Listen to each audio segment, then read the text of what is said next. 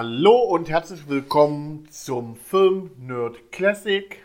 Heute mit The Green Hornet, das Geheimnis der grünen Hornisse aus dem Jahre 1974 mit niemand geringeren als Fun Williams und Bruce Lee.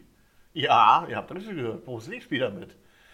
Ähm, das Interessante an dem Film ist, um direkt mal auf den Inhalt des Films zu kommen, dass dieser aus mehreren Folgen der TV-Serie der Green Hornet besteht und in Deutschland allerdings zusammengeschnippelt wurde und dann ins Kino kam. Ähm, ja, im Prinzip geht es da um äh, Britt Reed, Herausgeber des Daily Sentinel, der ein geheimnisvolles Doppelleben führt in der Maske des, der grünen Hornisse denn damit bekämpft er wie immer Verbrecher und Gangster. Die Polizei selber glaubt, der Maskierte ist selbst ein Krimineller, der äh, sozusagen nur seine Vorteile sucht. Aber der Staatsanwalt weiß von Reeds geheimer Identität und hilft ihm nach Kräften. Und außerdem steht Reed natürlich noch sein treuer Gefährte Kato alias Bruce Lee, ein erfahrener Kung-Fu-Kämpfer zur Seite. Ähm, und natürlich die Black Beauty, das Auto. Ähm, als ich den Film gesehen habe, musste ich doch teilweise schmunzeln. Klar, die Effekte, äh, lass mal die mal dahingestellt. Ähm, aber irgendwie ist der Film doch, hat irgendwas Kultiges. Irgendwas Kultiges ist da drin.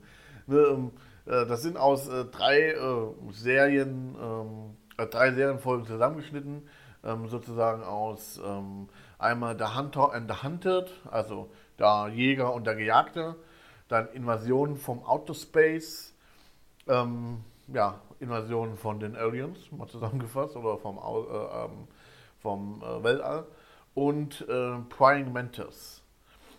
Ähm, ich finde den tatsächlich gar nicht schlecht. Der läuft etwa eine Stunde 20 ähm, Minuten und das ist auch in Ordnung. Ähm, der Sprecher zwischenzeitlich ist wirklich super der erklärt einen immer, was gerade passiert ist und äh, wo es gerade hingeht. Und insgesamt gar nicht schlecht. Ja, man kann halt so, so wenig sagen, ohne dass, dass es lächerlich wirkt.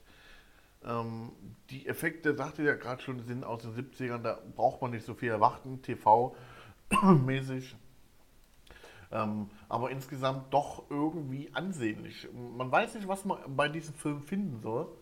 Aber irgendwie, äh, wenn man den anmacht, ich weiß nicht, ob ihr das kennt, es plätschert so vor sich hin und man guckt irgendwie. Ne? Ähm, ich ähm, werde jetzt nicht sagen, äh, ich war jetzt da voll gefesselt von, aber äh, insgesamt äh, fand ich den, wie gesagt, nicht schlecht. Und das Interessante ist, ähm, ich habe euch natürlich bei mir auf der Seite auf filmnerds.de ähm, oder um genau zu sein, film-nerds.de, also nerd.de, ähm, habe ich euch ähm, den, äh, ähm, den Originalfilm mit reingepackt, und zwar von YouTube, denn mittlerweile ist der lizenzlos. Das heißt, äh, man kann den sozusagen überall aufführen. ist der Film im O-Ton, also in Englisch, und da könnt ihr euch den gerne mal anschauen. Ja, ähm, ich würde dem Film so 5 von 10 Punkten geben.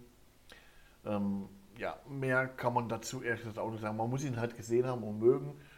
Ähm, Filmstarts gibt ihm im Übrigen drei Punkte, also drei Sterne von fünf.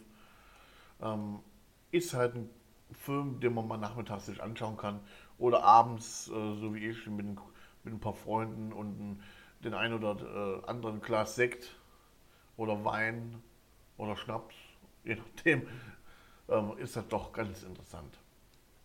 Nun gut, ich hoffe, es hat euch ein wenig gefallen. Es werden auch in Zukunft noch wunderbare Klassiker folgen oder äh, Filme, die äh, einfach nur kultisch sind. Ich hoffe, ihr bleibt mir gewogen. Gerne wie immer Kritik an info at film-nerd.de oder besucht mich auf www.film-nerd.de. Tschüss.